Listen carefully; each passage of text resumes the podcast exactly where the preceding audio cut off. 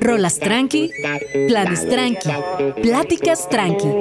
Vamos tranqui. Vamos tranqui. Conduce Gina Jaramillo.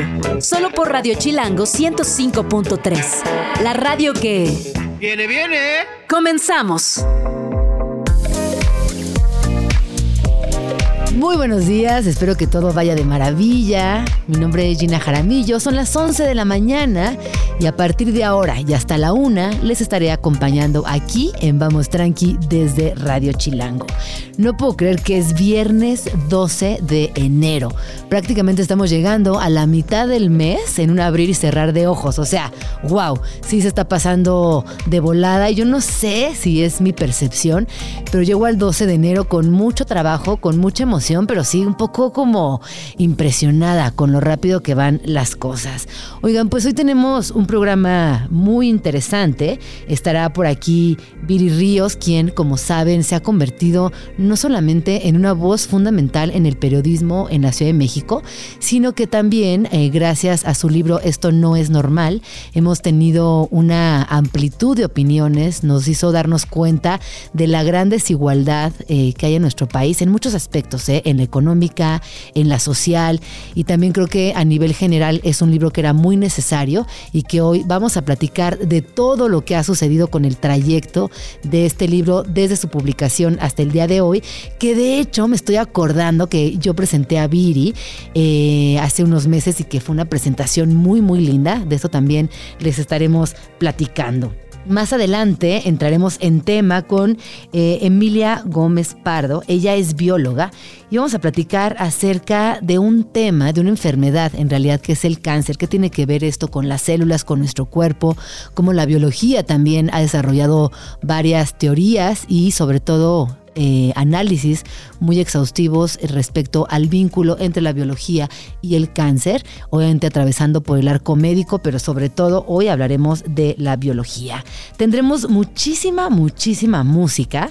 Y antes de irnos a la primera rola del día de hoy, eh, porque todavía estamos en enero y porque yo soy muy supersticiosa y seguramente algunas personas de las que me están escuchando también lo son, el otro día fui a la librería y me encontré con un libro que se llama El pequeño libro de la buena suerte. Y en la portada tiene una ranita eh, sentada en un, en un honguito rojo, este típico amanita, rojo con puntitos blancos, el de todos los cuentos, caricaturas ya Alice en el País de las Maravillas. Y obviamente no me pude resistir y me compré este libro. Y lo que es muy interesante de este librito, que es pequeño formato, además está muy bonito porque es pequeño formato con todo el canto en verde y eh, tiene de fondo las flores y luego esta ranita que les comenté. Y entonces él habla, eh, eh, bueno, el, libro habla de en qué momento se convirtió el jorobado en un símbolo de la buena suerte. ¿Por qué las arañas llevan buenos augurios a granjas y establos? luego por ahí nos dice que también hay muchas creencias. Por ejemplo, ¿de dónde viene la creencia? Creencia de que tocar madera ahuyenta los males. ¿Es cierto que los gatos negros dan mala suerte? Porque salvar la vida de una mariquita es una garantía para acceder al paraíso?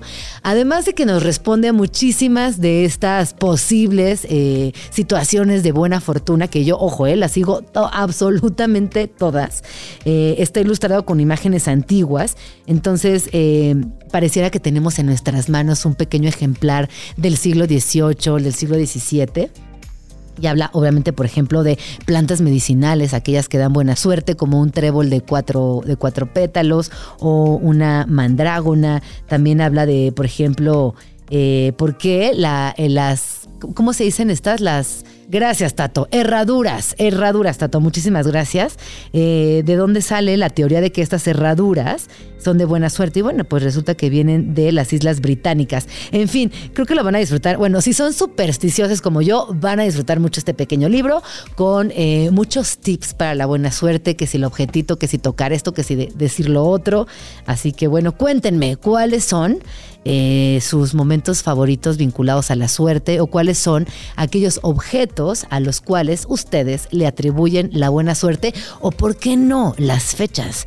Ayer, bueno, no ayer, la semana pasada, perdón, que estábamos partiendo aquí rosca en, en Radio Chilango, Orlando, uno de nuestros grandes compañeros de la estación, dijo, ay no, ojalá que me toque el bebé porque para mí el bebé es de buena suerte. Y me pareció muy lindo que lo dijera, como que él, reconoció que en los últimos tres o cuatro años le ha tocado un bebé en la rosca y que su suerte ha mejorado notablemente desde entonces. Entonces, pues compártanme cuáles son sus momentos, objetos, fechas y atributos de la buena fortuna. Ahora sí, vamos a escuchar una rola y regresamos. Seguimos aquí en Vamos Tranqui. Recuerden que nos pueden escribir en arroba Jaramillo, arroba Radio Chilango y que estaremos muy felices de leerles, comentarles, responderles e iniciar una conversación que ojalá, ojalá Fíjense que uno de mis grandes eh, deseos de este 2024 es que vamos tranqui y salga a las calles y ojalá que pronto nos podamos reunir en un cafecito, en una librería, hacer un desayuno y conocernos en persona. Eso, la verdad, me hace mucha, mucha ilusión. Pero bueno, les quiero contar de un libro que por fin pude conseguir que se llama La cabellera femenina y es de Erika Bornay. Este libro, como su título lo indica, habla acerca de las implicaciones que tiene el pelo, la cabellera, la pela, el cabello, como le quieran decir a la mata, y todo lo que no solamente refleja de nuestra sociedad, de nuestra personalidad, sino también cómo somos leídas las personas dependiendo del color del pelo, del tamaño, de la textura, del peinado que, que utilicemos. Eh, a mí, por ejemplo, me, me llama mucho la atención que a mí me asocian con una persona, pues sí, despeinada, ¿no? Como que siempre, este, por más que intento y procuro peinarme, hay algo en mi pelo que es, eh, es la rebeldía total. Y, y si bien en algún momento en los noventas me planchaba el pelo con una plancha de la vida real, pues ya hoy lo acepto, me gusta y, y lo llevo con, con mucho orgullo. Soy orgullosamente despeinada. Pero bueno, este libro, ¿de qué va? Es muy interesante porque eh, quiero contarles que se publicó hace más de 12 años y esta es una reimpresión y tiene actualización de mucha información. Y habla eh, de cómo entre lecturas religiosas, entre arte contemporáneo, entre obras clásicas de arte, poesía y también literatura que ha sido eh, importante a lo largo de la historia de la humanidad, encontramos y detectamos momentos donde el cabello, el pelo conecta absolutamente todo. Esta relación con las figuras y eh, también lo que implica, ¿no? Desde la sensualidad, la rebeldía, eh, la pena, como también hay mujeres a las que prácticamente nunca les vemos el pelo, ya sea porque usan sombreros en algunas culturas, porque usan un velo en algunas otras, porque se lo trenzan, porque decidimos eh, cortarlo muy, muy pequeñito. En fin, yo creo que, que lo que más me ha gustado de este libro pues es obviamente partiendo de la metáfora, cómo atraviesa hacia el arte y nos da una pues un trayecto desde el Art Nouveau, Art Deco, em, todas estas escenas también típicas del arte europeo, donde la gran sociedad, la alta sociedad, estaba en los parques con estos vestidos súper exagerados y que ahí hay algo también del pelo derramando muchos mensajes.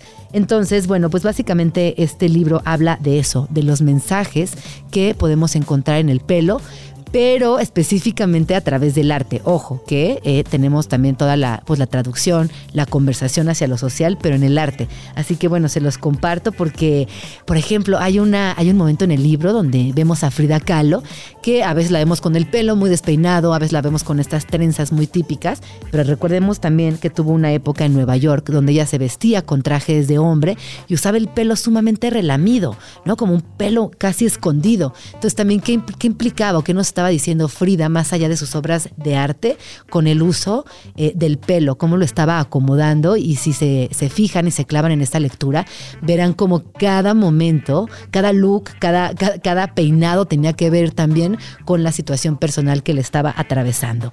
Así que pues sabemos que las implicaciones son obvias, pero también eh, qué hay, regresando a Frida Kahlo, cuando es un autorretrato o qué hay, por ejemplo, de un artista prerrafaelita interpretando lo que él quiere acerca de la seducción de una mujer, ¿no? Esta mirada masculina que cosifica a la mujer desde el pelo. Entonces, pues es muy interesante, les repito el título, La cabellera femenina de Erika Bornay, publicado por Cátedra.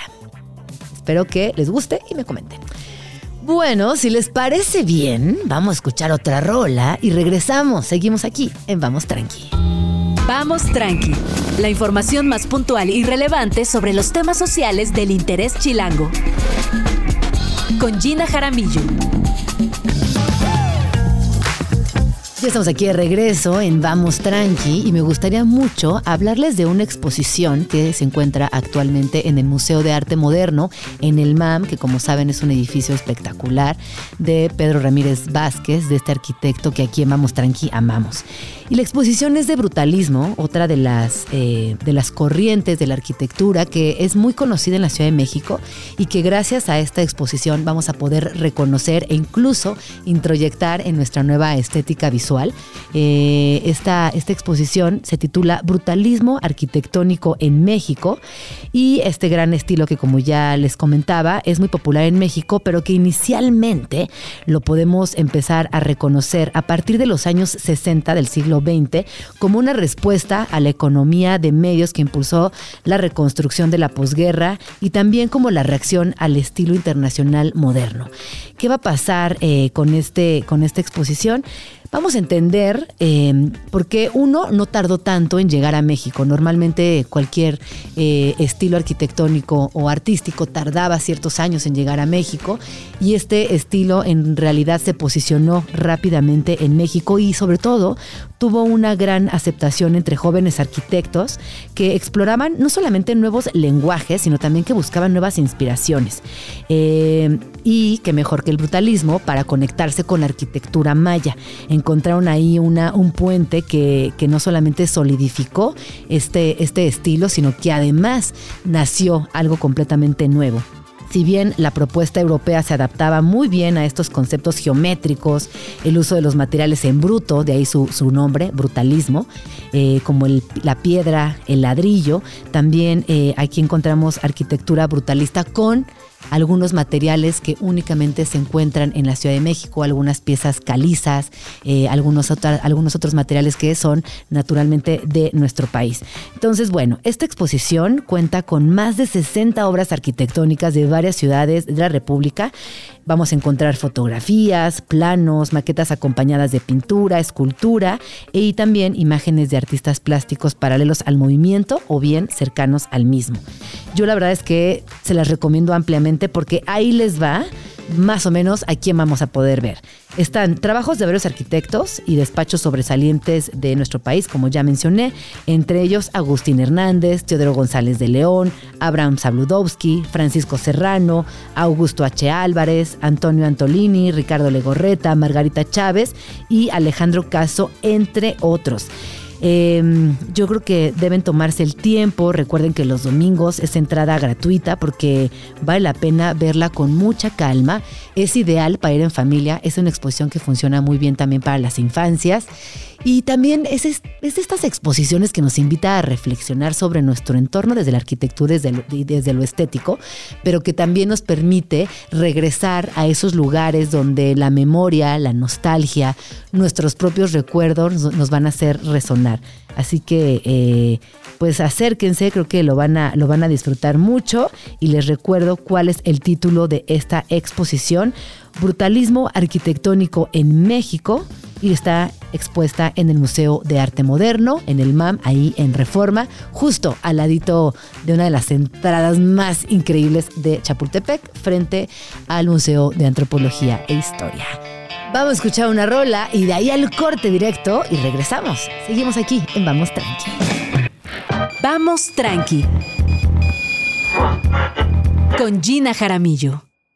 Ya estamos aquí de regreso en Vamos Tranqui y ya saben que durante la semana estuvimos platicando acerca de cinco tendencias en redes sociales. En ese momento quedaron pendientes algunas. Hablamos mucho sobre inteligencia artificial, hablamos también sobre ciberseguridad, pero quedó por ahí pendiente un tema fundamental que tiene que ver con metaverso, con NFTs y también con eh, pues, otras cosas. Ya nos contarás tú, Pisu. Bienvenido, ¿cómo estás? Qué gusto saludarte bien. Pues, ¿qué les digo? Feliz, fascinado de estar con ustedes. Muchas gracias por la invitación. Oye, que no no nos, no nos acabamos aquel día los temas, pero sí creo que es muy importante retomar eh, lo que tiene que ver con NFTs, por ejemplo, que mencionábamos aquel día que dábamos por muertos los NFTs, pensábamos que había sido un proyecto que no había sido exitoso y hoy vienes con la noticia de que siempre los NFTs sí Sí, porque además me fascina la oportunidad de platicarlo. Recordemos lo siguiente, estos NFTs o tokens no fungibles. Tokens no fungibles. ¿Qué son? Son instrumentos o objetos digitales, una foto, un video, un objeto digital, un texto. Pero que sobre todo impactó al arte de manera rotunda cuando se dieron a conocer. Por lo siguiente, porque no obstante es un objeto digital como lo entendemos hoy, una foto, un video, pensemos en una foto para, para resumirlo. Esta foto puede tener un dueño, pero ese dueño no necesariamente priva a todos los demás de ver y compartir la obra, ¿no? Claro, como que la, la- la dinámica o la teoría, lo que el objetivo principal es bonito, es un poco la democratización de ciertos elementos, Correcto. en este caso estéticos, visuales, pictóricos, fotográficos. Hasta ahí suena muy bien. Correcto. Y darles un elemento digital único, identificador, del cual solo una persona tenga la propiedad. Y esto hace la diferencia entre alguien que estemos viendo una misma imagen en nuestra pantalla de nuestra compu, de nuestro teléfono, por el placer de verlo en cualquier plataforma, y quien es el dueño de Sí. esta imagen, como sucede en lo análogo. Lo que pasa es que ahora cuando lo transporta- transportamos en los NFTs a lo digital, como que se nos descompuso un poco el concepto porque decíamos, bueno, pero yo por qué querría ser en todo caso dueño de algo que tengo en mi teléfono y lo tengo en mi compu y lo puedo ver, ¿no? Y lo puedo hasta modificar, ¿no? Bueno, sí, pero la propiedad de esa imagen, la real, la, la- única propiedad, sí tiene un, un impacto. Y cuando hablamos, por ejemplo, en términos de arte, la posibilidad de disfrutar el arte versus la propiedad que puedas tener sobre ese arte, vaya que tienen diferencias claro. enormes. Sí, no, no, no, bueno, gigantescas. Oye, pero el año pasado hubo un caso muy sonado de este coleccionista que tenía una obra de Frida Kahlo Sí. dentro de su colección Sí. y que decidió destruirla y Ay, transformarlo en, un NFT con cierto número de dividendos. Y fue un fracaso. Pues yo honestamente cuando leí la Yo lloré, noticia, sí. yo también, yo sí sentí como que me hicieran reilete las patillas, Sí, ¿no? Así sí, de, sí. ¿Qué? Sí. Pero eh, es un conceptualmente es un acto de fe interesante, ¿no? Precisamente haciendo énfasis en esto que estoy comentando. La propiedad de dicha obra hoy ya la transporté a lo digital. Es decir, yo sigo siendo el dueño de la obra. Todos los demás que quisieran acercarse a esa obra no iban a pasar a la sala de mi casa a verla. Iban a verla fotografiada, ¿no? Sí, ah, ok. Aquí tengo una versión en alta resolución para que la vean. Obviamente coincido con, muchas personas, seguramente tú estés un- de este lado de la banqueta. O sea, el trazo, el, el arte directo Sí, del artista. Sí, no, claro, la historia, el contexto. Deshacerse de claro. ello por transportarlo a lo digital no me fascina No, la idea. no, siento que no fue un buen experimento. Ahora, Entonces vuelven. Ah. Vuelven por lo siguiente, porque este poder de identificar de manera única un producto en particular, en este caso una fotografía, ahora llévenlo a una botella de vino o de mezcal o a un queso como están haciendo en Italia con los quesos súper sofisticados que traen un chip que tiene un identificador que es un NFT. Y entonces hablas de ese pedazo o esa este, bola de queso en particular a la cual cuando la escaneas varias cosas. Certificas que es auténtica, que se produjo en tal fecha en particular, que viene de tal cosecha de tal productor, de tal, ta, ta, ta, ta.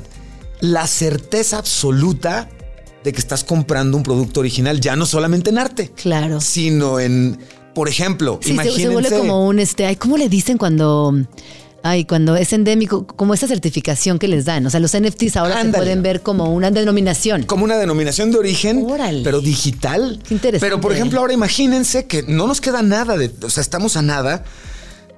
Cierto tipo de transportes, por ejemplo, de perecederos, del producto que quieran, pero que sean delicados, rocíalos con robotitos de transmisión que tienen la información de ese embarque en particular.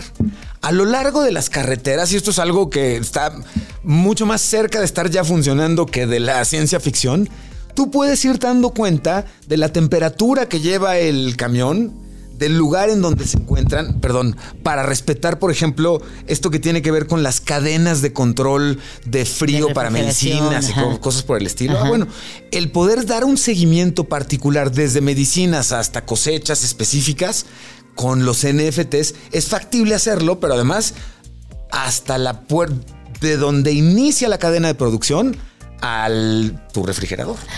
No, pues ahora sí me impresionaste, Piso. Está ahora padre. sí, confieso. Es que está padre la humanidad, porque por otro lado eh, ves cosas todavía tan, tan simples en el sentido Sí, sí. básico de la existencia. Y luego vienes y me cuentas esto. Digo, es que estamos en un momento muy transformador. Es que increíblemente transformador. Hay un ejemplo que a mí me fascina, porque además seguramente quienes nos escuchan van a sentirse eh, identificadas con ello. Hubo un momento en el que alguien, un chavito, publicó una foto de un boleto para entrar al cine, a la función, a la premiere de Spider-Man. Ay, que es el. Sí. Y se hizo tristemente famoso porque traía el código QR del boleto Sí. que le volaron. Y cuando llegó para entrar al cine, ya alguien había entrado con ese boleto, el muy gandalla, ¿no? Bueno, el uso de NFTs, ¿qué permite? Obstaculiza ese tipo de Te chacaleos. puedes poner en la playera el boleto de la premiera a la que vas a asistir. Porque el QR que trajeras en tu playera no le da a nadie más la propiedad del boleto. Para nada. Porque lo traes en un wallet, ¿no? En una cartera Ajá, digital. Y es un NFT que solo se acredita con tu personalidad, con tu tal. Entonces, Sí, sí, sí. en el, en el ejemplo que les comparto, este chavito podría bien haber llegado a formarse y ver al gandalla que se estaba queriendo meter presentando un código QR. El que el de la entrada le está diciendo, sí, todo está muy bien, pero usted es fulanito de tal, sí, muéstreme la cartera digital de este boleto. Y tú estar atrás diciendo, a ver, comper, sí. Superen eso, novatos, ¿no? Esa parte Claro. es súper promisoria, Sí, porque sí. entonces ya no estamos sujetos a que nuestros datos, y esto es lo irónico de esta era digital, no, no somos normalmente dueños de nuestros datos. Ah, no somos, no, por supuesto que no. Y cuando además hoy te arrebatan digitalmente hasta tus boletos, está gacho. El poder utilizar este tipo de tecnologías que identificaron inicialmente arte, a poder identificar de manera única y exclusiva lo que tú quieras. Sí, banca, por ejemplo. Claro, ¿No? es una promesa espectacular. Oye, pero los NFTs no contaminan mucho, porque también por ahí ya había escuchado esa parte muy negativa de los NFTs. Está cambiando constantemente, incluso en la parte de blockchain, que es, digamos, la tecnología de seguridad que da sustento a las criptomonedas y a los NFTs, ¿no? La forma en la que, de- que puede ser tan seguro el intercambio y una palabrita dominguera, la trazabilidad, es Ajá. decir, de, de qué mano a qué mano digital ha ido cambiando o una criptomoneda o una obra digital de arte traducida a un NFT. Porque puede cambiar de propietario, por supuesto, ¿no? Este seguimiento y la forma en la que está sucediendo esto cada día se está haciendo más sencillo de aplicar en otro tipo de tecnologías. Esa parte a mí me resulta de muchísima emoción. De, de lo creativo que hoy Sí. en los estados, por ejemplo, comunidades artísticas han continuado la adopción de NFTs Sí, para sí, el uso. Hoy es muy tradicional el poder adquirir algún tipo de producto artístico a través de ello en comunidades mucho más focalizadas. Sí, claro. Eso está espectacular. No, claro, en ferias de arte, por ejemplo, vemos muchos NFT, Sí. NF NFTs, en exposiciones de arte contemporáneo también se encuentran constantemente. O sea, sí es algo que se está explorando. Y a Sí. ver, a ver cómo termina. A mí me, me entusiasma mucho esto que nos estás contando, que se va a ver en otros espacios, con otros fines Sí. y que son muy positivos, ¿no? El concepto de una cosa única que aunque sea digital, tú puedas ser y garantizar que eres el dueño de. Eso es lo que está increíble, ¿no? Hoy podemos garantizar o se pudo garantizar durante algún tiempo combatir, por ejemplo, la piratería digital, no permitiendo las copias de ciertas cosas con cierto tipo de tecnología. Se le podía ganar, digamos, pero vaya, el esfuerzo era muy notable decir, estoy poniendo tecnología para que no me copies tan fácilmente. Hoy lo que estamos viendo es el NFT hace un poco ese trabajo, pero lo hace mucho mejor. Y cuando se lo aplicamos a cualquier otro... Imagínate un recibo de pago del gobierno, de Sí, tu- una de lo que sea, que se traduzca en una entrega digital de un NFT. Es la certeza de saber que fue ese pago por ese monto en esa fecha, en tiempo, en forma, ya sabes, ¿no? Qué Está increíble, interesante. Sí, sí, Oye, sí. también imagínate cómo van a evolucionar las notarías, por ejemplo. Claro, ¿No? un NFT que es el certificado digital de la creación de tu empresa o de tu acta de nacimiento, o de claro, claro. Claro, qué interesante. Sí. Como por ver- irrepetible además, ese es el otro lado, la parte de seguridad de decir, es un NFT porque si quieres hacer uno igualito, sí, no. No se puede. No se puede. Como esas huellas únicas. Claro. Qué interesante. Claro. ¿Qué otro traes por ahí? Yo aquí veo el metaverso, que también ese es un tema que en el año pasado, Sí. por ejemplo, en la moda, en los desfiles de moda de estas marcas eh, Sí. muy rimbombantes, Sí. ya eran eh, el absoluto, ¿no? Ese metaverso, el lanzamiento de campañas. Vimos mucho metaverso. ¿Qué vendrá este año? Vamos a ver ya aplicaciones mucho más fáciles de utilizar. Estamos viendo que, por ejemplo, Apple está llevando a cabo el lanzamiento en los primerititos días de febrero de este año sus lentes de realidad aumentada. Facebook Meta, pues, ha seguido lanzando nuevos lentes al respecto. Esto lo comento por, por lo importante siguiente. Deben comenzar a bajar de precio. Mm. Hoy comprarte este tipo de productos para disfrutar de la experiencia es todavía muy restrictivo. Sí, sí, Son sí. productos caros. Claro. Esa es una realidad. ¿no? Pero bueno, esa es la realidad de la tecnología, ¿no? También Totalmente. Siempre, surge Siempre como lleva esa de las ruta. élites para Exacto. eh, que se compren el juguete Bueno, nuevo y lo disfruten y luego ya se democratiza. ¿Qué es relevante de 2024? Que hoy estamos parados en, la, en el bordecito del trampolín, precisamente para empezar a ver ya una reducción más constante en los precios de productos, más productos que te den más opciones. Ese tipo de competencia reduce también los costos. ¿Y su será que seremos de esas personas que vamos a vernos entre lentes? Híjole, yo creo que sí. ¿Sabes qué hay una los ojos. Hay un ejercicio en laboratorio que desafortunadamente la humanidad tuvimos que llevar a cabo en este sentido, en lo digital, en lo inmersivo, con el encierro que provocó la pandemia. Nuestra vida a través de un Zoom, a través de una videoconferencia, aunque vimos que no era lo óptimo en muchos sentidos, sí tuvo mucho de productivo en algunos equipos de trabajo, en la forma en la que hacíamos muchas cosas. Nos dimos cuenta que en efecto esa junta era un Zoom. ¿no? Sí, totalmente. Bueno, eso, la idea que impulsó mucho el metaverso y, y- y la apuesta tan grande que hiciera Meta inicialmente, va mucho al cómo podría hacerte menos, menos siliconesco, menos artificial la convivencia con personas que no estén exactamente en donde estás tú físicamente, pero que la interacción entre el vernos las caras, escucharnos, vernos gesticular, podamos replicar más allá todavía, ¿no? Y a mí esa parte a mí me gusta mucho, me llama la atención. Me encantaría ir a un rave con todos ustedes. Imagínate eso, por ejemplo. to- toda la banda de Vamos Tranqui, nos vamos Claro. a Berlín un rave. Lentes, Sí. lentes on al rave. Sí, sí. Me encanta. Y probablemente estás incluso en la tranquilidad y seguridad, a lo mejor si quieres de tu casa, pero sí, en el estás sillón. en- claro. Pero estoy en una rave increíble en Berlín. Por supuesto. Esa posibilidad, cuando la extendemos no solo a nuestras propias comunidades, lo que acabas tú de decir es como la cereza del pastel del concepto. Sí. Vas a un concierto. Digo, tú dijiste la junta, dije el rave, Claro. Pero esa es la idea. Vas a, un- a conceptos de entretenimiento en el cual la forma en la que pueda ser inmersivo.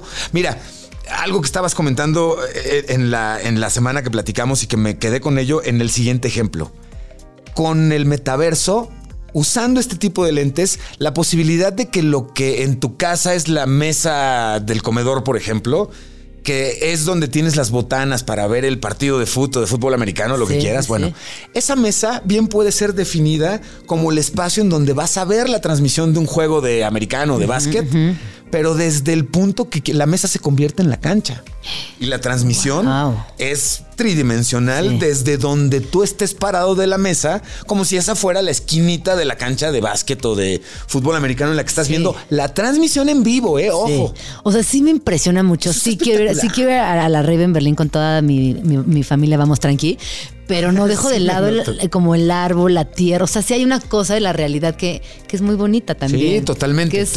Invaluable. Bueno, fíjate, ay, hijo, es que comentas algo importantísimo, ¿Qué Gina. No, yo soy claro, una no, la las- escena distópica Sí. de esto que yo estoy platicando y quienes nos están escuchando ahorita o nos acompañan están diciendo sí, pero, ¿no? Es esta escena en la que estás arrinconado en una en un cuarto pues, todo feo Claro. porque tu realidad bonita está acá, Ajá. están los lentes. Como Ready Player One, el libro. ¿Te Hair. acuerdas? Claro, Sí, ¿no? sí, En, sí. el que, en el que al final del día tu confusión o preferencia por lo artificial pudiera superceder a tu preferencia por lo análogo, por más absurdo que suene. Sí, ¿no? sí, sí. Sí se puede dar, ¿no? Y eso es lo que querríamos en todo no, caso evitar. obviamente. Que lo distópico, el que te lleve. Fíjate, hoy los anuncios de estos lentes en general de las compañías, dense cuenta, revisen los anuncios. ¿Saben cómo terminan? Terminan con alguien quitándoselos y levantándose y tomándole la mano a alguien Mm. Y caminando. Sí. ¿no? Un poco como diciendo, o sea, sí, O sea, sí chido. te vas a aislar, Ajá, pero, pero, en tu entorno, en el que vives, en el que convives. ¿no? Vida real, vida real. Claro, claro. Sí. Imaginar oficinas, salones de clase, fiestas en las que todo el mundo tuviéramos lentes para poder estar participando, híjole, no, no se antoja mucho, ¿no? Ahora, como un ejercicio, como un taller, me recuerda o me lleva a los ejercicios de estos raves con audífonos, ¿no? Ay, pero es que a mí se me antojaría. O sea, por ejemplo, pienso que me- hoy, hoy en la mañana me habló una amiga que yo quiero mucho, mucho, mucho y que vive en Austria. y hace un chorro que no la veo. Y hicimos una llamada y, y le dije, hacemos una videollamada y me dijo, donde estoy no alcanza el internet para una Sí, sí, videollamada. sí, sí, sí. Y me dieron muchas ganas de verla. Entonces pienso que a lo mejor una realidadcita aumentada de cinco minutos. Claro. Tantito, no sé. Claro, Tal no, vez no. claro. A lo mejor no, no alcanza, no llega, ni siquiera esta idea es viable, pero quizás sí. Claro, además hay una cosa, ¿eh? Me parece, o a veces yo me invito mucho solito, cuando no me gustan muchos conceptos, me invito a lo siguiente. Esto que hoy pienso como, nah, yo no estaría conectado con lentes, con personas virtuales y personas, no. Si yo esto me lo hubiera planteado hace unos años en términos de yo estaría conectado todo el tiempo en una compu, consulta, habría dicho que no, ¿no? Entonces me gusta Sí. el decir, ok, bueno, no es incluso la versión definitiva de cómo se va a ver el metaverso. Entendiendo metaverso como lo siguiente, la conjunción de realidades virtuales y análogas completamente transparente. Y entonces tienes de un lado de la mesa a Gina Jaramillo en vivo y en persona y volteo del otro lado de la mesa con mis lentes y tengo a alguien que está sentada en Austria platicando con nosotros y la estoy viendo nítidamente interactuar con nosotros, ¿no? Sí, yo creo que flexibilidad, ¿no? Yo creo que Sí. tendremos que en este 2024 ser muy flexibles Sí. frente a las nuevas tecnologías. Ay, sí, claro, y, sí. y no, porque si nos ponemos rígidos, pues nos la vamos a perder, no vamos a entender nada, vamos a estar Ay, margen. ¿cómo te quiero que digas esto? Déjame, me termino de balconear en eso. Yo soy ese de la mesa de una comida que no está a favor de pongan todos los celulares en esta canastita para que. No, no, no, no, no, entiendo. Sí. No es para tanto. Sí. Sí, sí. La flexibilidad. Vamos, vamos jugando un poco con Vamos qué tanto nos ayuda. Vamos tranqui.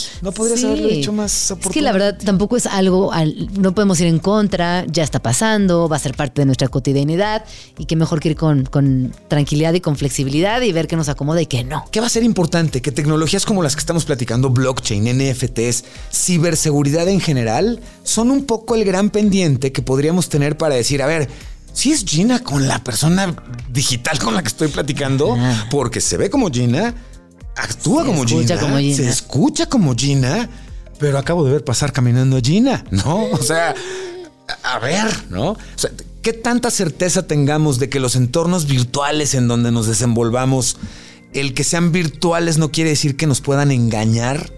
Es bien importante. Y eso hoy todavía no tenemos esa certeza, ¿no? Decíamos, eh, decías tú y yo, decías tú, perdón, y lo platicábamos, ¿no? A nuestras hijas, a nuestros hijos, hoy les transmitimos un poco el, el concepto del, del viejo maloso, ¿no? Que está en Roblox. que está Sí. en Roblox para tratar de traducirles todas las posibles amenazas, Sí, ¿no? sí, sí. Esa parte hoy para usuarios adultos todavía es presente. Todavía Sí. no tienes la certeza de que esa persona con la que estás interactuando Tiene la vaya, edad que tiene, ¿eh? sea una persona, Gina.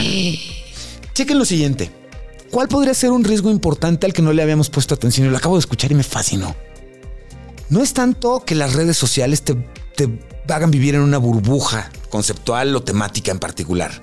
No es tanto que cuentas específicas estén triándote contenidos y haciendo fake news para convencerte de algo. Sí, ok, es un, es un riesgo. Pero eso no nos preocupa tanto. Lo que nos debería empezar a preocupar con llegada de cosas como la realidad aumentada, la inteligencia artificial, todo este tipo de cosas que suplen lo análogo y tangible, es lo siguiente si yo pregunto, llegando a cualquier lugar, banda, acabo de llegar a, a Chilangolandia, la Ciudad de México, ¿dónde están los mejores tacos al pastor? Las respuestas que yo voy a recibir de mi banda tienen mucho más valor y credibilidad que los espectaculares que yo veo en la calle. supuesto. Ok, bueno, cuidémonos entonces de esas amigas o amigos que nunca hemos visto en la vida real y que hoy comienzan a ser cada vez más opinólogos, por ejemplo, en lo político.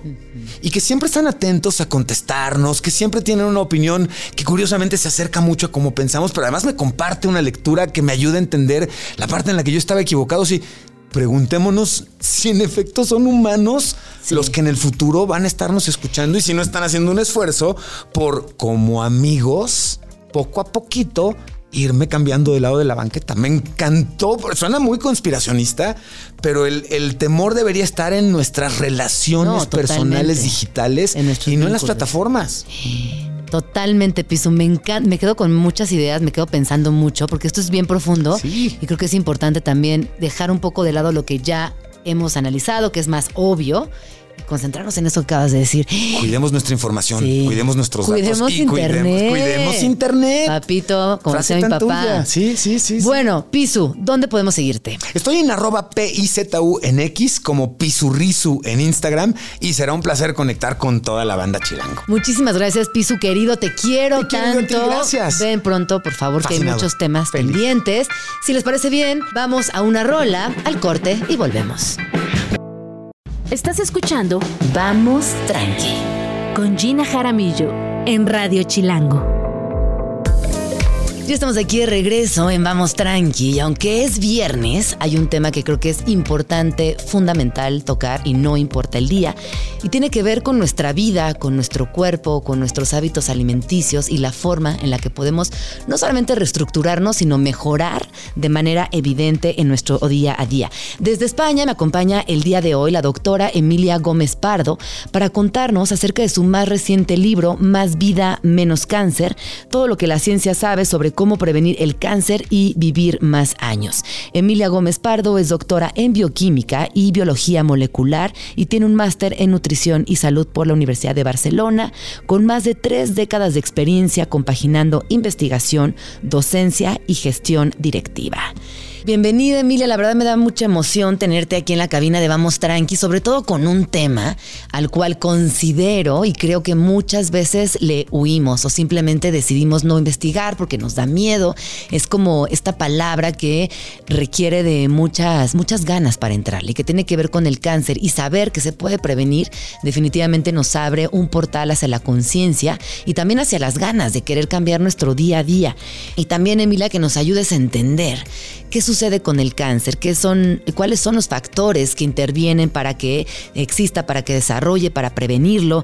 Está, por supuesto, el estilo de vida, el sistema sanitario, el entorno, la biología, la genética. Son muchos factores y de esto quisiera que habláramos el día de hoy, no desde el lugar del miedo, sino de la prevención y siempre tomando en cuenta y considerando varios factores de los cuales sí somos capaces de cambiar o en los cuales sí podemos incidir de manera directa. Pues mira, la verdad es que la decisión la tomé en un proyecto anterior en el que estábamos trabajando para implementar hábitos de vida saludable. Era en el ámbito de enfermedades cardiovasculares. Pero un día estaba dando yo una intervención en una charla y una de las personas que estaba sentada me, mirándome a los ojos me preguntó, si yo supiera lo que tengo que hacer, ¿lo podría hacer e impactaría en mi salud? Y en ese momento, fíjate, me di cuenta de cuánta información generan los científicos y qué poquita información llega a las personas en forma de consejo, en forma de un consejo sencillo y basado en la evidencia científica que les permita decidir qué hacer o qué no hacer para que de verdad esta decisión tenga impacto en su salud. Y en ese momento decidí que tenía que escribir un libro para hacerle llegar a las personas todo lo que se sabe de cáncer, que es mucho. Que como tú has dicho, no es contagioso, pero de verdad es una de las pandemias ¿eh? a las que nos tenemos que enfrentar en este siglo. Oye, después de todos eh, los estudios con todas las personas que has conversado, ¿tienes alguna respuesta a por qué esta enfermedad hoy está ubicada en, el, en, en las, pri- en las listas, encabezando las listas a nivel global? Sí, sí, es, vamos, es las enfermedades no transmisibles, es de lo que se muere la mayoría de las personas y sobre todo que se muere antes de tiempo. O sea, no les corresponde morirse en ese momento y desde luego no de lo que se mueren, que son básicamente enfermedades cardiovasculares y cáncer. Y es y está muy, muy, muy eh, comprobado que es por el estilo de vida, es nuestra manera de vivir. Con el cáncer pasa una cosa que no pasa con las cardiovasculares. Todo el mundo, ¿verdad?, sabe que si no te mueves y comes mal, eres candidata a tener un infarto o a tener colesterol alto. Más o menos yo creo que eso es no. Sin duda. Pero que el cáncer es una enfermedad prevenible. ¿Cuánta gente sabe de verdad que el, casi el 40 al 50% de los cánceres se podrían evitar con pequeños cambios? No por pequeños son importantes ni fáciles, ¿eh? pero son cambios muy asequibles para todos nosotros y se podrían evitar el 50% de los cánceres. Por supuesto que no lo sabemos. Es una de estas enfermedades que cuando llega te toma por sorpresa y siempre es devastador. Pero ahorita que hablas de la prevención, ¿cuáles serían o, cuál- o qué, qué nos dirías que podemos hacer para prevenirlo? Pues fíjate, si es que también está muy estudiado. Además, tiene de bueno que todo lo que hacemos para prevenir el cáncer sirve para todo. Sirve para prevenir cardiovasculares, sirve para prevenir las enfermedades neurodegenerativas y sirve, y sirve para envejecer con una calidad de vida, oye, que no es, no es baladí, ¿no? Y lo que hay que hacer son, en primer lugar, no hacerse daño. Esto que es un principio básico de la medicina y que tenemos tan olvidado. Es decir, no apostar por hábitos insanos como son el consumo del alcohol y el tabaquismo. Eso es lo primero. Cuando hablamos de cáncer, el principal factor de riesgo es el tabaco. Pero una vez que decimos no hacernos daño, tenemos que utilizar los hábitos de vida a nuestro favor, que protejan nuestra salud. Y hablo de la alimentación y hablo del ejercicio físico. Son dos cosas las que tenemos que hacer bien para proteger nuestra salud. Porque si comemos mal y somos sedentarios, estamos incrementando y mucho el riesgo de cáncer. Si comemos bien y nos movemos, nos estamos protegiendo frente a muchas enfermedades, incluido el cáncer. Aquí en tu libro, eh, muy al inicio, hay una pregunta dentro del prólogo que me parece que es eh, importante mencionarla. ¿Somos capaces de responder a los retos que nos toca vivir? Porque una cosa es platicarlo y sabemos que es ahí eh, donde tenemos que estar, pero ¿somos capaces realmente de lograrlo? Yo quiero creer que sí, pero de verdad para lograrlo hay que saber a qué retos nos enfrentamos. Porque si tú, si te vas a subir a un reto que es una montaña de 8.000, un 8.000, te tendrás que preparar para ese reto. Tendrás que comprarte las zapatillas adecuadas, tendrás que formarte, con, ir con expertos. Pues esto igual, tenemos que saber a qué reto nos enfrentamos. Y ahora mismo nos estamos enfrentando a un modo de vivir que es muy insano, porque no facilita para nada ni el comer bien, ni el moverse, ni dormir, ni descansar, ni tener una vida antiestresante, o sea, todos esos elementos, que es nuestra manera de vivir, es la sociedad que entre todos hemos creado y la que nos ha tocado, para bueno, que tiene muchas cosas buenas, ¿eh? pero también para malo. Entonces hay que saberlo, hay que saber que ahora comer sano es un ejercicio de voluntad y un ejercicio activo muy importante. Hay que saberlo. Además estamos en esta era de los ultraprocesados donde pareciera toda una misión comer sanamente. Y esto que tú mencionas, ¿no? El sedentarismo, la posibilidad de tener juntas todo el día en la sala de nuestra casa. Hemos, yo me acuerdo cuando era chiquita, yo caminaba un montón con mi mamá en esta misma ciudad y hoy como mamá eh, confieso que camino muy poco con mis hijas cuesta, te cuesta porque son muy largas las jornadas laborales, porque las distancias son grandes y porque es lo que decimos, es que todo está montado, todo está montado para facilitarnos la vida desde ese sentido, ¿no? Facilitarnos, pero no para facilitar la salud y proteger la salud. Aquí en tu libro eh, mencionas, las consecuencias de llevar una vida sedentaria son comparables a las de fumar. Así que ustedes están en su casa pensando que, bueno, pues no fuman, este, comen relativamente bien, también hay que mover el cuerpito, porque aquí dice que las consecuencias de llevar una vida sedentaria son comparables a las de fumar. Cuando hablamos de cáncer, fíjate que está directamente relacionado. Más allá del sobrepeso, ¿vale? Que el sobrepeso va por otros lados y también el sedentarismo tiene mucho que ver con el sobrepeso. Pero directamente, ya, no moverse aumenta el riesgo de padecer al menos siete tipos de cánceres. Siete, directamente. Todos tenemos mucho miedo al cáncer, pero no queremos saber, ah, pero si moviéndote cada día, y no mucho, moviéndote, le pones un freno a siete tipos de cáncer. Mira, aquí quiero compartir otra de tus notas y cito, la obesidad se ha triplicado desde 1975. Hoy más de un millón, un millón de personas eh, en todo el mundo son obesas. 650 millones de adultos, 340 millones de adolescentes y 39 millones de niños. En España, 4 de cada 10 niños presenta exceso de peso. Y luego por aquí continúas eh, compartiendo que el cáncer sigue incrementándose. En 2040 se calcula que habrá 28.4 millones de nuevos casos de todo tipo de cáncer, un aumento del 47% respecto a los 19 millones de este año. Es que aumenta, aumenta, aumenta, aumenta. Cada año aumenta la incidencia. Y además, otra cosa que está pasando es que cada año aumenta, o sea, se adelanta la edad a la que aparecen los cánceres. Hasta ahora, hasta hace poco, era una enfermedad de mayores porque uno de los factores de riesgo es cumplir años, ¿no? Porque vivir, ¿no? Vivir es, oxidarse, es envejecer y entonces eso es, propicia el cáncer. Pero ahora está perdiendo en gente cada vez a edades más tempranas. Y eso, una vez más, es consecuencia de nuestro modo de vivir. Y eso quiere decir que está en nuestras manos el solucionar. Pues me encanta platicar contigo porque de verdad eh, creo que pones sobre la mesa dinámicas que podríamos generar fácilmente, cambiar nuestro estilo de vida, buscar también una nueva forma de alimentarnos y sobre todo consumir libros como el tuyo, buscar información, eh, que las palabras cáncer, que la palabra obesidad, que las palabras eh, enfermedad cardiovascular, en vez de espantarnos y entonces quedarnos inmóviles, buscar información. también recordemos que la información es poder y ahora que sabemos que el cáncer es preventivo, tomar acción sobre eso. Exactamente, exactamente. Yo creo que en el libro te dan consejos muy sencillos que todos, todos podemos acometer y además te permite identificar qué cosas haces bien, que todos hacemos cosas bien y en muchos casos no se sabe que lo estás haciendo bien. Entonces tienes que reconocer, esto lo hago bien y seguir haciéndolo.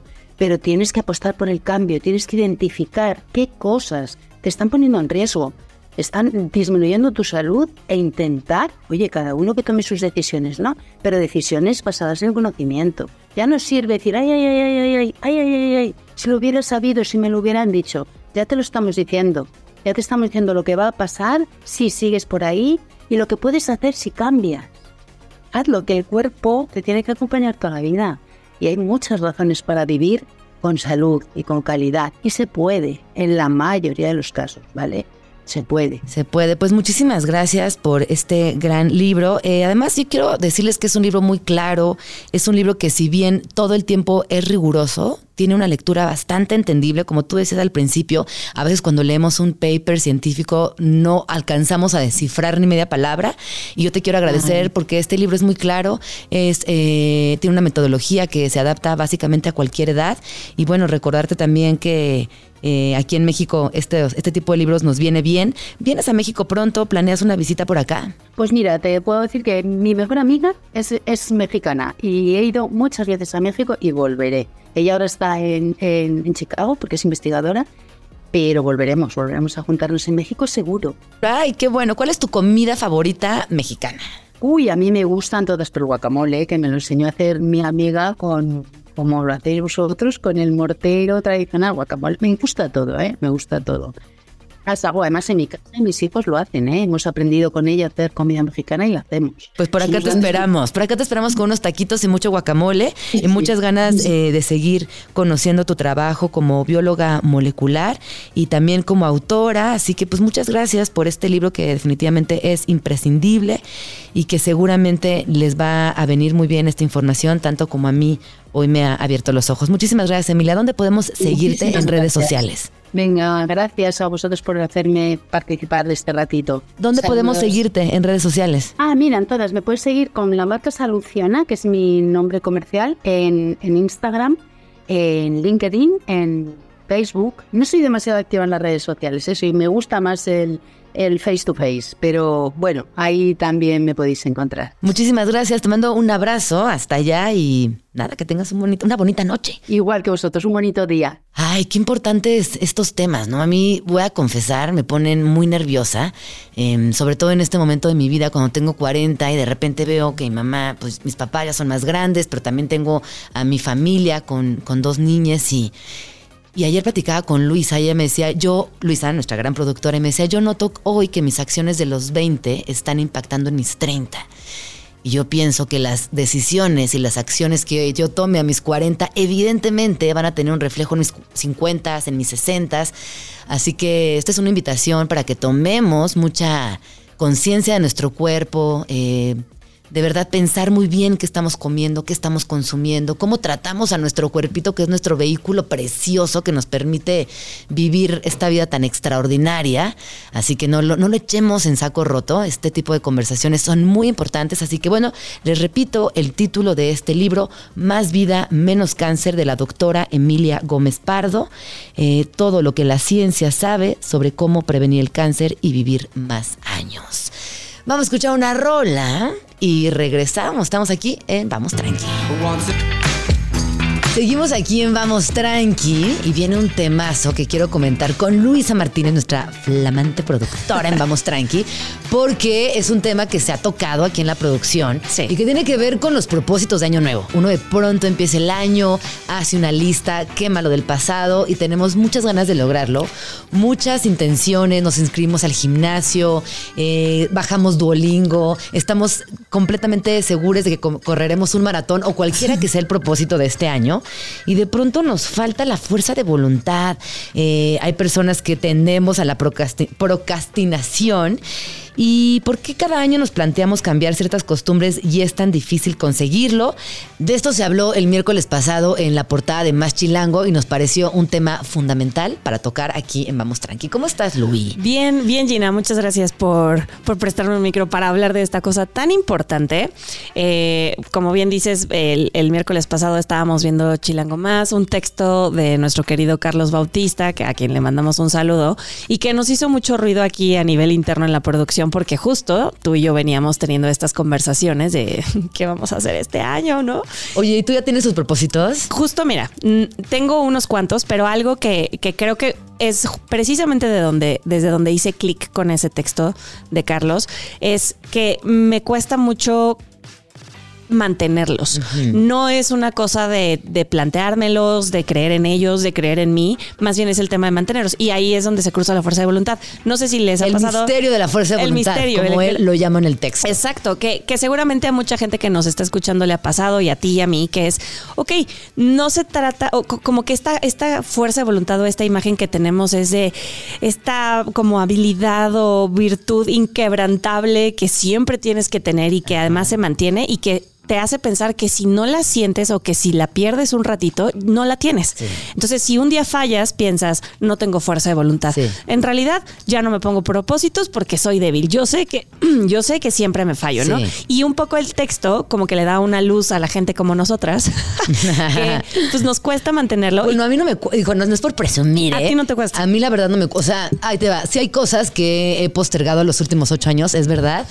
pero en, en general soy bastante disciplinada y poquito. O sea, yo, por ejemplo, desde que me acuerdo, hago 100 abdominales diarias o 50 abdominales diarias cuando bajo el ritmo o 30. Pero no hay un día de mi vida que no haga.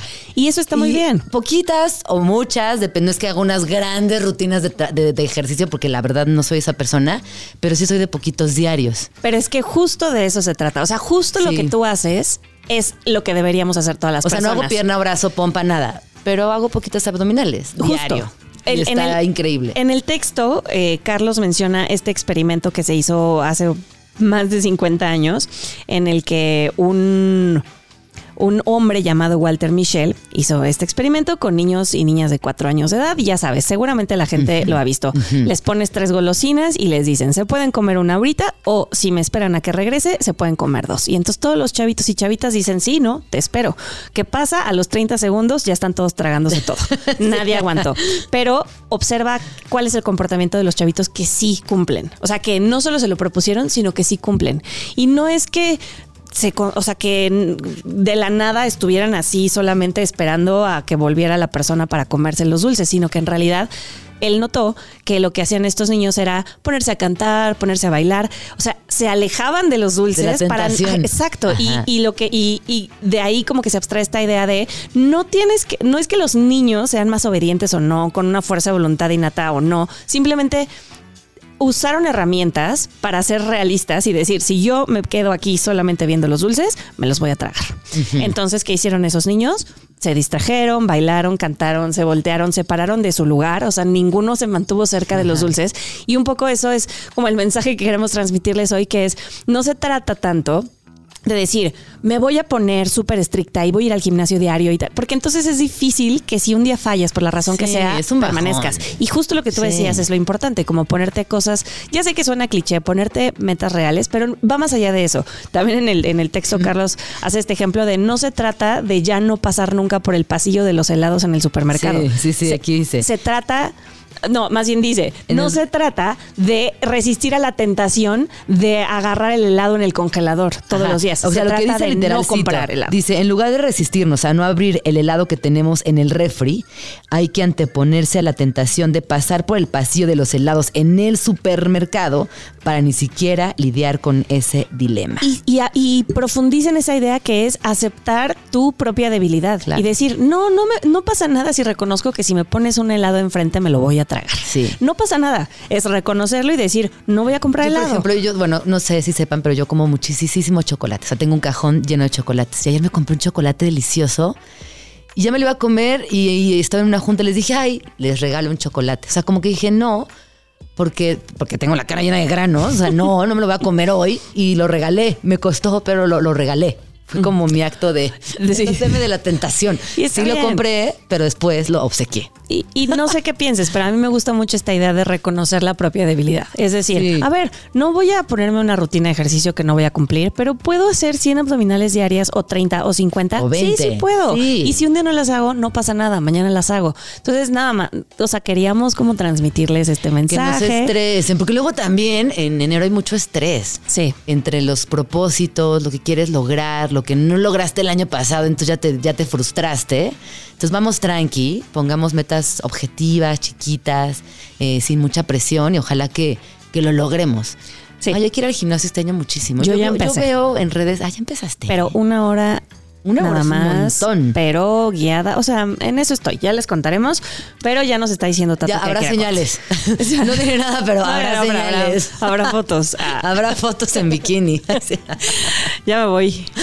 Adiós. Gracias, Luis.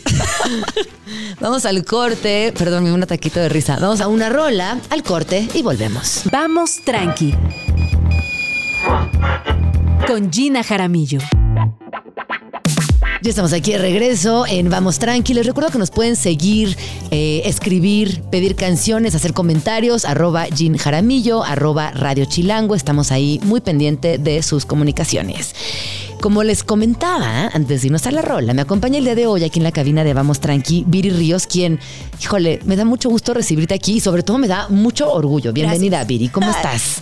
No, hombre, un gustazo estar por aquí. Mil gracias por la invitación. Oye, ¿te acuerdas cuando presentamos tu libro? Así en es. esas primeras, eh, yo creo que eran las primeras presentaciones. Es correcto. De No es normal aquí en la Ciudad de México y que ya en su momento, o sea, desde la presentación, fue un libro que invitaba uno a la conversación, pero sobre todo nos invitaba también a entender la desigualdad, que es esta palabra muy abstracta que atraviesa nuestro país. La desigualdad en lo económico, la desigualdad en la vivienda, la desigualdad hasta en género. Y hoy pasando, ¿cuánto pasó? Un año y meses. Un poquito más, ¿no? Sí, un año y Sí, meses. La, primera edición fue 2021. 2021, qué sí, rápido. Sí, se fue rápido. Y de ese, ¿cuántas, cuántas reimpresiones llevas? Yo creo que debemos llevar como unas 12. Imagínate, 12 reimpresiones en este tiempo es un montón. Muchísimas Sí. felicidades. Gracias. Y ahora vamos a platicar de No es normal con esta edición actualizada. ¿Y por qué es importante mencionar que está actualizada? Porque se convierte en un manual que llegadas las elecciones nos viene bien. Nos viene bien estar informados, nos viene bien tener la data actualizada y sobre todo nos viene bien entrarle a la conversación de una manera rigurosa, pero también fácil de entender. Claro. Así que cuéntanos, Viri, ¿qué vamos a ver en No es normal, edición actualizada? Bueno, No es normal es un libro que nos enseña por qué México es un país tan desigual y qué podemos hacer para cambiarlo. Eh, de pronto cuando nosotros vemos nuestra desigualdad en México, vemos la cantidad de personas que viven en pobreza, pues no solamente nos sentimos impotentes, sino sentimos que es algo que ya está dado, que es algo como histórico, que es algo muy difícil de cambiar. No es normal, contraviene esa postura. Y lo que nos dice es que es posible crear un país más justo. Y no solo eso, que es posible crear un país más justo de manera rápida y cambiando cosas relativamente sencillas. A ver, Viri, aquí me gustaría hacer la primera pausa porque si es viable. Claro, 100% viable. De hecho, no es normal más que un libro de quejas, que ya hay muchos, ¿no? De, ay, somos un país tan pobre, tan desigual. Más que un libro de quejas, no es normal, es un manual para cualquier persona que desee y que esté determinado a crear un país más justo. Y que quiera entender qué se puede hacer, qué se debe demandar de nuestros políticos y qué podemos hacer nosotros como ciudadanos. En realidad, lo que nosotros llamamos el sistema, ¿no? Esta, esta cuestión opresora, esta cuestión que crea pobres, que, que, hace que nuestra clase media sea tan pequeña. En realidad es una serie de reglas que nosotros podemos perfectamente identificar. Reglas formales, reglas informales, procedimientos, regulaciones. Y lo que yo hago No es normal es identificarlos, ponerles nombre y apellido y decir cómo es que esas reglas hacen y crean el país tan desigual que tenemos y qué se puede hacer para cambiarlas.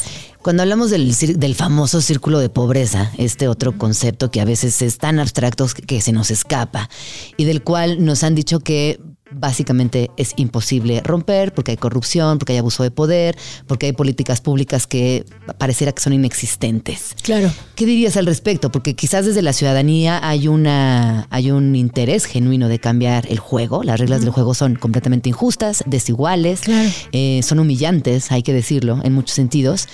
¿Qué sí podemos hacer? ¿Dónde, dónde está ese camino al cual podemos eh, incorporarnos y entonces sí hacer cambios significativos. Si tú le preguntas, Gina, al mexicano promedio, ¿por qué México es un país de, pobres y de vulnerables en vez de un país más rico? La principal pregunta que tú, la principal respuesta que tú vas a obtener es que el problema es que México es un país muy corrupto.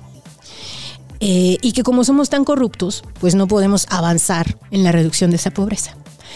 Lo que yo hago en No es normal es eh, retar esa interpretación porque ojalá fuera que el problema de México es que somos corruptos. Si el problema de México fuera que somos corruptos, nosotros sabemos relativamente cómo resolver ese problema. Eh, se resuelve con una mejor auditoría, con una fiscal independiente, con mayores penas, con menor impunidad. Es un problema resoluble que otros países han resuelto. Pero yo lo que creo es que el problema de México, Gina, es más grave que eso. El problema real es que las reglas del juego están mal hechas. Entonces, tú puedes perfectamente seguir la ley, estratégicamente seguirla, tener un prístino Estado de Derecho. Y de todas formas continuaríamos siendo un país tremendamente desigual. Porque el problema es que las reglas están hechas de tal manera que, uno, los monopolios no son suficientemente castigados y continúan teniendo sobreprecios. Dos, eh, los ricos pagan menos, eh, proporcionalmente menos impuestos que las clases medias. Tres, los trabajadores no tienen las herramientas para organizarse adecuadamente y para demandar mejores salarios. Cuatro, existen todavía muchas discriminaciones legales implementadas en la ley en contra de las mujeres y falta muchísima regulación para impedir también la discriminación en contra de las personas de tonos de piel más oscura que sucede en México. Y finalmente, y esos son los capítulos nuevos, porque también no es normal edición actualizada tiene dos capítulos nuevos. El tema del medio ambiente, que no podemos dejar a un lado. Lo que, lo que hice fue agregar dos importantes capítulos. El primero es eh, sobre el agua. El agua es la mafia más grande de México el agua está poseída y controlada por un puñado de empresas y de industrias. Eh, y la realidad es que la regulación está hecha de tal modo que los que sufrimos la falta de agua somos nosotros los ciudadanos, mientras que las empresas están a manos llenas utilizándolas para hacer refresco o cerveza eh, y para tener una agroindustria exportadora que no paga el agua. Y segundo, el tema de eh, la alimentación y de cómo México se ha convertido en uno de los países más diabéticos del mundo. Y todo lo que esto implica, ¿no? Todas las, eh, complicaciones médicas que esto tiene, vivir en un país de obesidad extrema. Cuando tú hablabas de un país pobre, que somos un país pobre, también somos un país con mucha gente rica. O sea, como estos extremos, esta polarización de capitales es es de llamar la atención. A mí me, genera mucha, mucha frustración a veces no entender cómo tenemos a esa cantidad de gente tan millon, multimillonaria y por otro lado también eh, la clase media que es muy, muy fina y muy, delgada y también una una población amplia de pobreza extrema. Claro. Cuando tú hablas ahorita, de, por ejemplo, de los refrescos y dabas este ejemplo del agua, eh, ahí en tu libro mencionas, ¿por qué el refresco, por ejemplo, es más mortal que el narco? Y tiene que ver con la salud, ¿no? Directamente. Claro. Bueno, eh, hay algunos lugares, Gina, en México que son, eh, digamos que, campeones mundiales del consumo de refresco. Lugares como Chiapas, en donde no hay un lugar en el mundo mm. eh, que consuma más refresco que Chiapas. Y la pregunta es por qué hemos creado un sistema de distribución del agua potable que no llega a las personas más vulnerables y ellas han tenido que empezar a depender de esto y también calóricamente, pues de estas, de estas calorías tan pobres que provienen del azúcar. No, y a mí, eh, ahorita que mencionas esto de Chiapas y, de, y del consumo de refresco, me viene a la mente también que son derechos de las infancias. Por ejemplo, el derecho al agua potable es un derecho que las infancias deben de tener y que hoy no se lo estamos suministrando. Y que claro que es culpa del gobierno, pero también es culpa de la sociedad que no estamos ejerciendo ningún tipo de presión. Al respecto. 100%. Mira, México es la decimocuarta economía más importante del mundo. Si tú ves a economías del nivel de México, ellos tienen agua potable. O en su mayoría tienen agua potable. Me refiero a que abres el grifo y tú puedes tomar el agua del grifo. Eso es impensable en la Ciudad de México. Es impensable o en, o en cualquier lugar del país, eh, salvo un par de lugares, pero la gente ya ni lo intenta. Sí, Eh, no. Abrir la llave del grifo y tomarte un vaso de agua. Perdón, pero es que eso no es algo que debiera suceder en una economía del tamaño del nuestro. Y sobre la concentración de la riqueza en manos de un puñado. Eso no sucede de manera aleatoria. Eso es por diseño.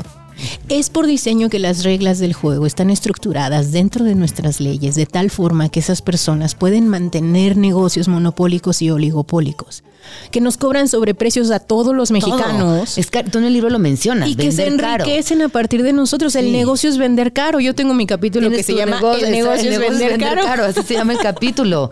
que, que, bueno, si quieres, cuéntanos un poquito.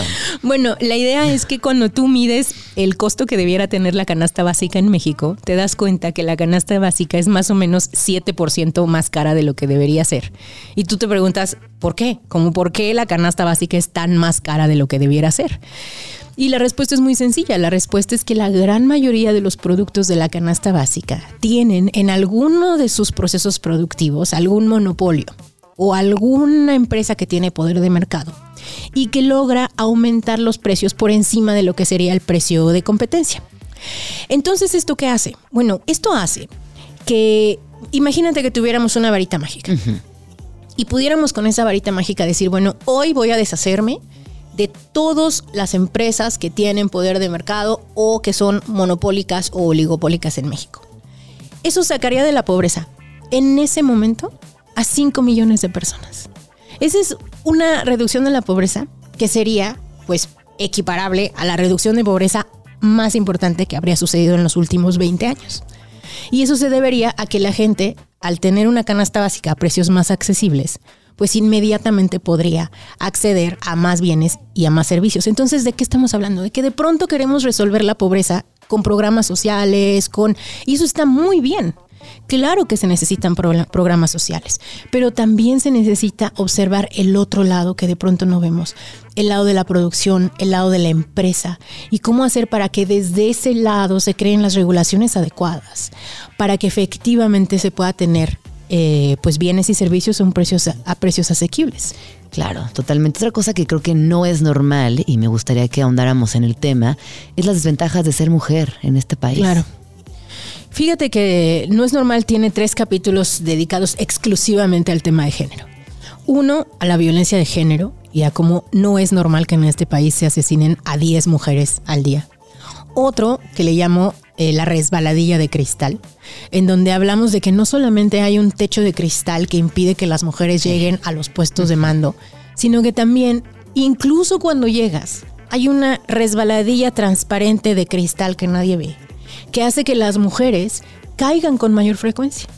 Entonces, si hay una crisis económica, las empresas suelen correr con mayor probabilidad a las mujeres. Si a la economía le va mal, las que normalmente se reducen sus salarios son las mujeres. Cuando tú caes en pobreza, las que tienen mayor probabilidad de caer son las mujeres y eso es por diseño.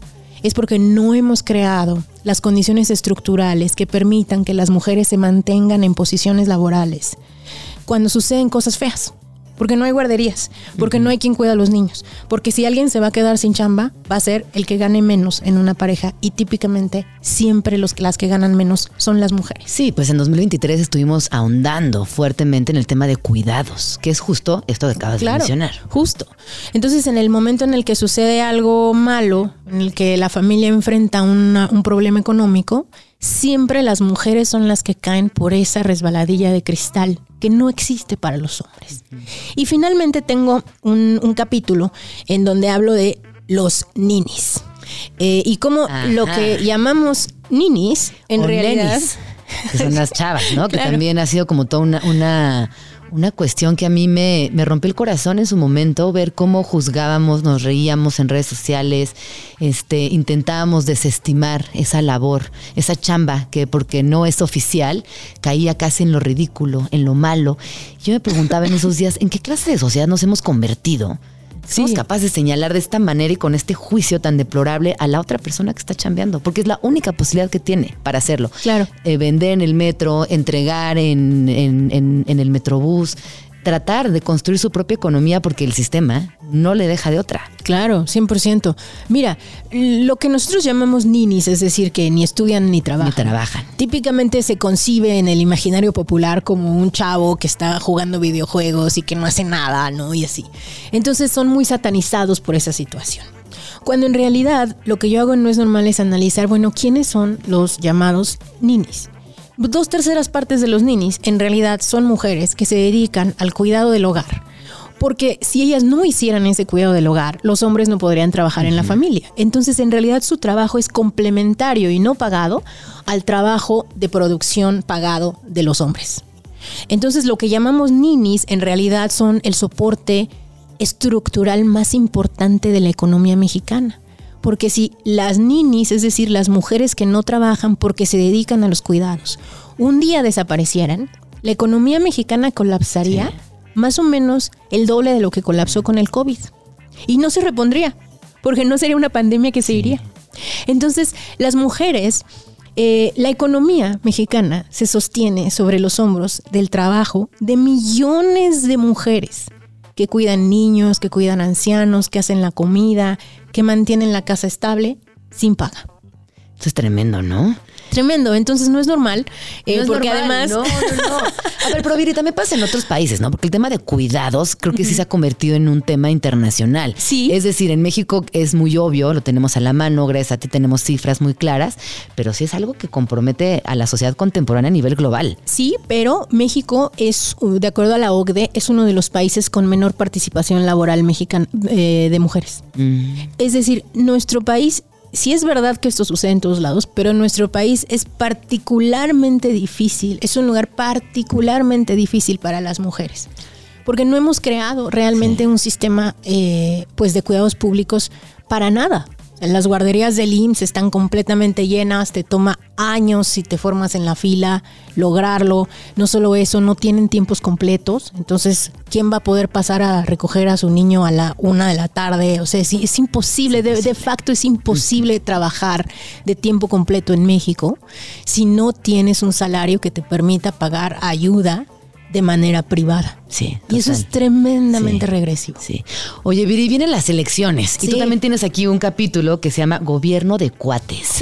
Que esto este, me lleva a pensar en, en, pues sí, el, el compadrazgo que por años ha permeado en, en nuestra, en nuestra clase política y que no sé si esta vez será la excepción. No, mira, Cuéntanos del gobierno de cuates. el Gobierno, el gobierno de cuates eh, es, un, es una investigación que, que a mí me gustó mucho porque lo que hice fue ver quién ha organizado el grito de la independencia en los últimos, pues creo que cuatro o cinco sexenios. Ahí te amo, Viri. Y te vas dando cuenta, pues quién es la empresa, ¿no? ¿A quién le dieron el contrato de organización del grito? De que la es una licitación, fiesta masiva comillas. de la licitación no existente, que es una fiesta masiva en donde, o sea, tú imagínate lo jugoso que es organizar ese evento, ¿no?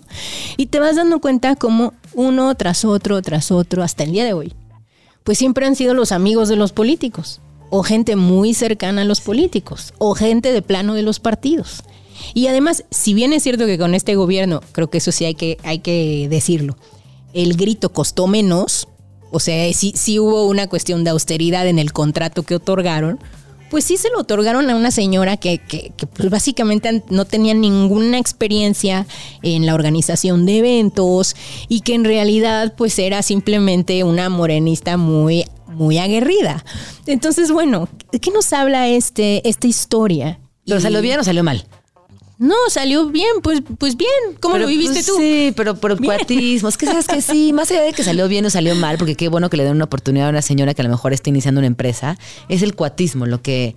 El, el cuatismo es el gran Sí, es problema. el gran y entonces, Entonces, bueno, se, se observa este, este problema al- en- no solamente a nivel federal, sobre todo yo diría a nivel estatal, con los gobernadores, al punto en el que pues, you know, cada que eh, cambia un gobernador, eh, tú observas que cambian los contratistas, como que llega gente nueva.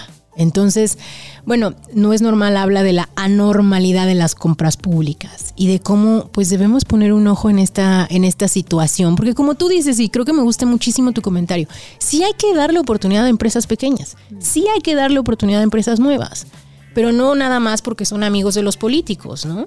Sí, o amigos de lesiges o amistades cercanas, Claro. ¿no? Como, como también tratar de entender eh, hasta dónde este cuatismo obstaculiza la mejora de nuestros propios eventos, hablando del grito, por ejemplo. Claro. Entonces, pues mira, no es normal, no solamente trama el- tra- trata el tema de corrupción, también trata el tema de gasto público, cómo gastamos en los programas sociales, cómo podemos hacerlos más efectivos. También trata el tema de la captura del Congreso y cómo de pronto las ideas de las clases altas y de los empresarios tienden con mayor probabilidad a convertirse en ley que las ideas de las personas más comunes y de los trabajadores. Es decir, no es normal, nos va digiriendo cómo funciona este país. De tal forma que al final los que siempre caen parados, los gatos de las mil vidas, son siempre las clases altas y los ricos, ¿no? Y, sobre todo que eso lo podemos cambiar.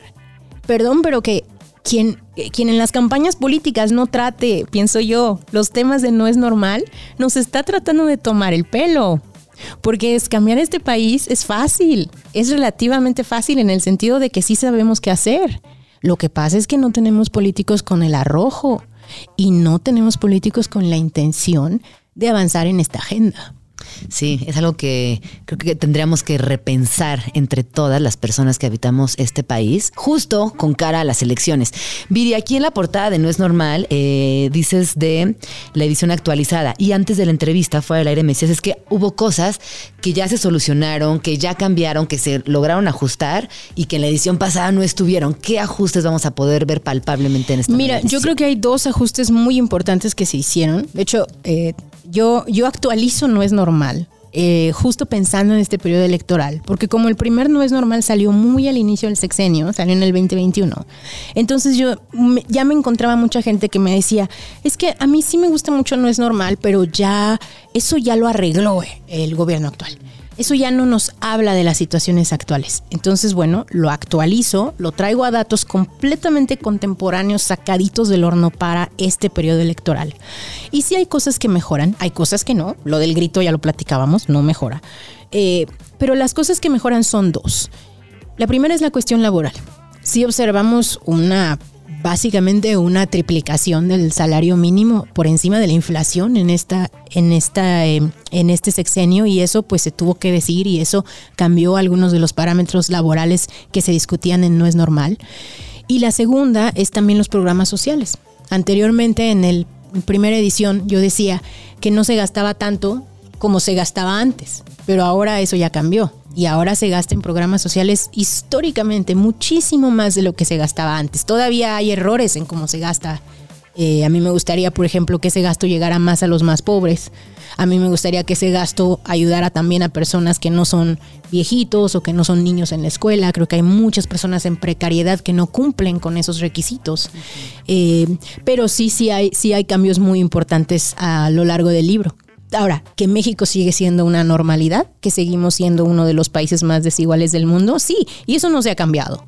Entonces no es normal, es un llamado a pues traer a cuentas a nuestros políticos y a decirles perdón, pero no es suficiente. Lo que se cambió no es suficiente. Oye, y ahorita también, este, del aire te preguntaban aquí acerca de la labor que implica trabajar con data, ¿no? Estar eh, verificando, eh, rectificando varias veces que estés compartiendo datos correctos. ¿Cómo ha sido Claro. también esta labor? Porque de pronto te convertiste en una, en un, en un referente importante, Viri. Mil gracias. Eh, mira, yo lo que intenté hacer con No es normal es que no fuera simplemente un libro de opiniones. No es normal es un libro académico disfrazado. Es decir, es un libro que se basa en estudios, en eh, papers académicos publicados, en eh, data oficial, en datos de muchísimas fuentes de información. Entonces, eh, pues ha sido una labor muy ardua de investigación realmente creo que a veces pues vemos el resultado, ¿no? Y sus 300 paginitas, ¿no? Pero cada página fue renglón por renglón, pie de página por pie de página, revisada, porque este libro está hecho para que no nos equivoquemos, para que podamos ir a una cena con nuestro tío que nos va a decir que no sé qué y le digamos, no, mira, aquí está la información, aquí está el dato, esto es lo que está sucediendo, ¿no?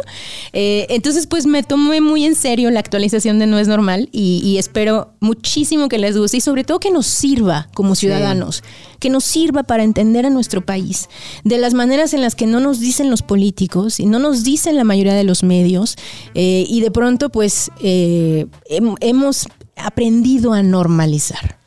Exacto, y que en ese normalizar no dejemos de ver, ¿no? Porque luego normalizamos y lo siguiente es invisibilizar, porque ya está tan normalizado, como que ya, bueno, como que nos damos por vencidos ante la, misión. Entonces, no normalicemos porque en cuanto normalicemos, invisibilizamos y ahí tenemos un problema, de facto. Claro. Viri, ¿dónde podemos seguirte?